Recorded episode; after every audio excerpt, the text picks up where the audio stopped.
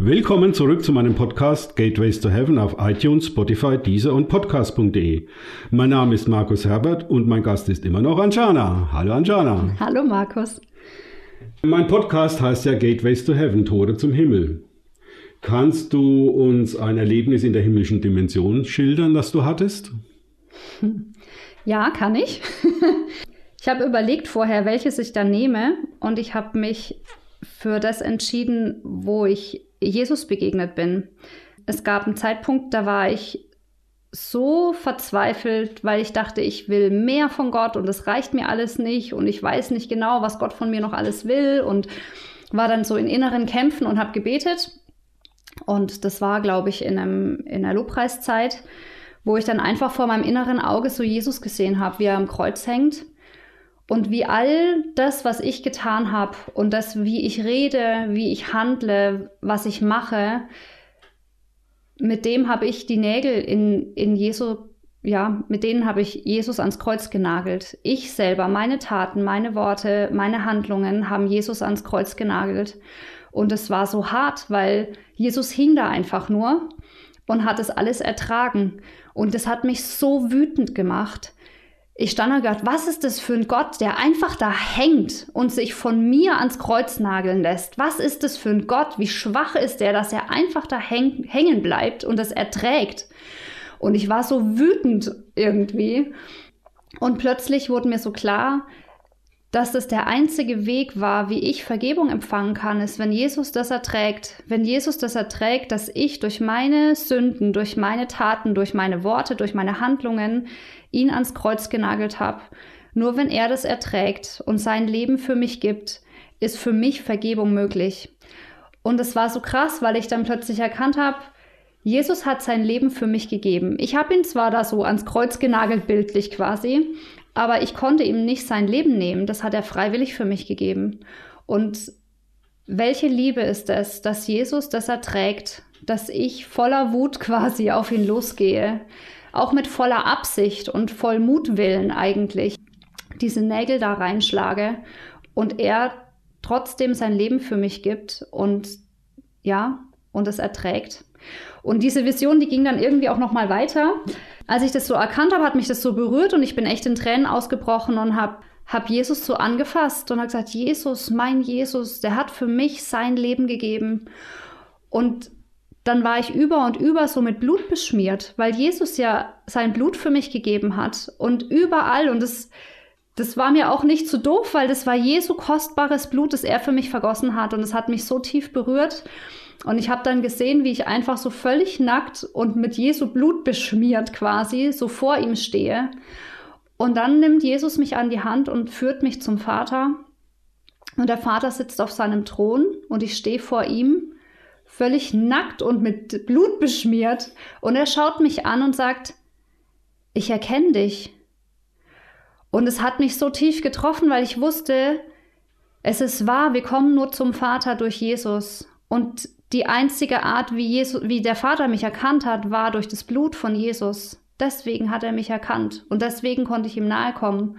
Und der Vater hat mir dann ein weißes Kleid gegeben und hat mich auf seinen Schoß genommen und ich bin Gott begegnet und es war so eine intensive Begegnung, wo ich begriffen habe, was es bedeutet, dass Jesus am Kreuz für mich gestorben ist und dass ich Sünder bin, aber auch was es bedeutet, gereinigt und geheiligt zu werden durch das Blut Jesu, um wirklich in diese tiefe Gemeinschaft mit dem Vater im Himmel zu kommen. Ja, du konntest nichts dafür tun. Nein.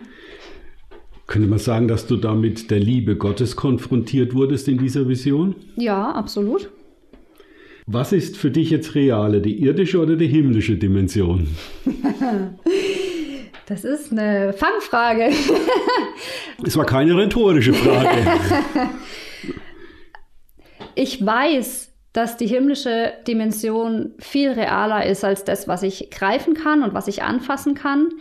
Und es ist ein Prozess, finde ich, in dem ich bin, wo ich merke, dass das tatsächlich auch immer realer wird. So, dass ich merke, auch in meinem Alltag, die geistliche Dimension wird immer realer und immer greifbarer als das, was um mich rum ist.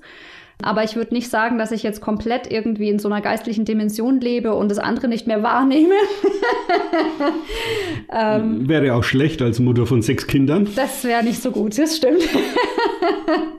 genau. Aber ich glaube, es ist ein Prozess, da wirklich drin zu sein und es immer mehr wahrzunehmen, wie die geistliche Dimension auch so wie hereinbricht. Ich finde, es ist so ein bisschen wie so dein Wille geschehe wie im Himmel, so auf Erden, zu merken, wie sich das verbindet und wie das zusammenkommt und wie man merkt, wow, das, was ich geistlich wahrnehme, das bewirkt Realität in meinem, ja, sage ich jetzt mal, in meinem sichtbaren Leben so.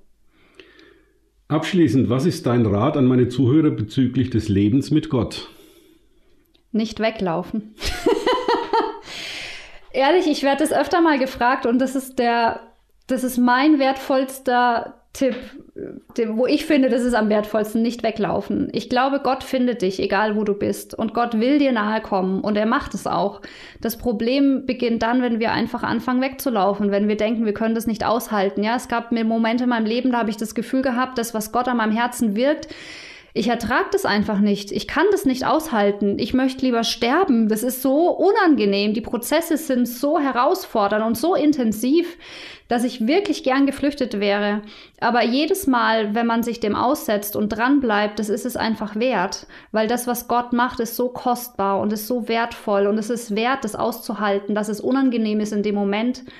Weil das, was dabei rauskommt, ist einfach so viel kostbarer und wir kommen da nicht hin wenn wir nicht bereit sind, den Weg Gottes zu gehen für unser Leben. Und das heißt auch, dass wir Dinge aushalten müssen, die unangenehm sind.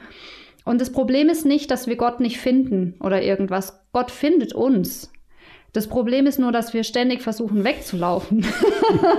Deswegen, mein bester Tipp ist, aufhören wegzulaufen, hinzuhören und bereit sein, gehorsam zu sein dem, was Gott einem zeigt, bereit sein, Ja zu sagen, egal was Gott zeigt. Ja sagen. So Ja, Ja und Amen zu allem, was Gott einem ja, zeigt, offenbart oder was Gott an einem tun möchte. Das ist auch das, was ich sage, sich darauf einzulassen auf mhm. Gott.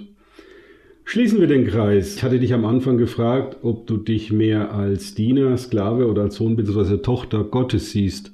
Du hast gesagt, im Verstand ja, aber im Herzen mm, wohl nicht. Wie schaut es heute aus?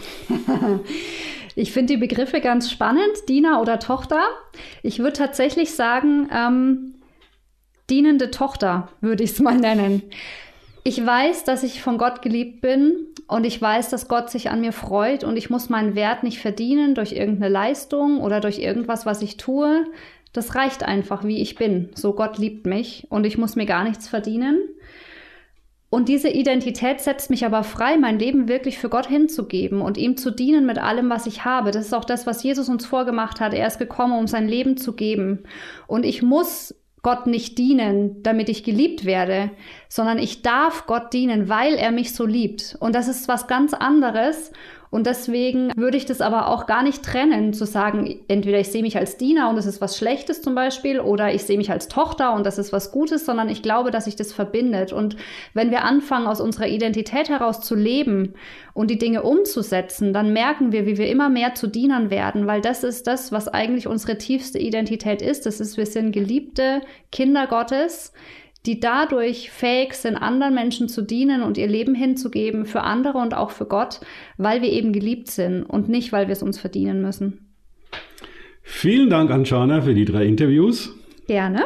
Danke fürs Zuhören. Denkt bitte immer daran, kenne ich es oder kann ich es im Sinne von erlebe ich es. Erst sich auf Gott und Begegnungen mit ihm einlassen, bringt Leben. Gott segne euch und wir hören uns wieder.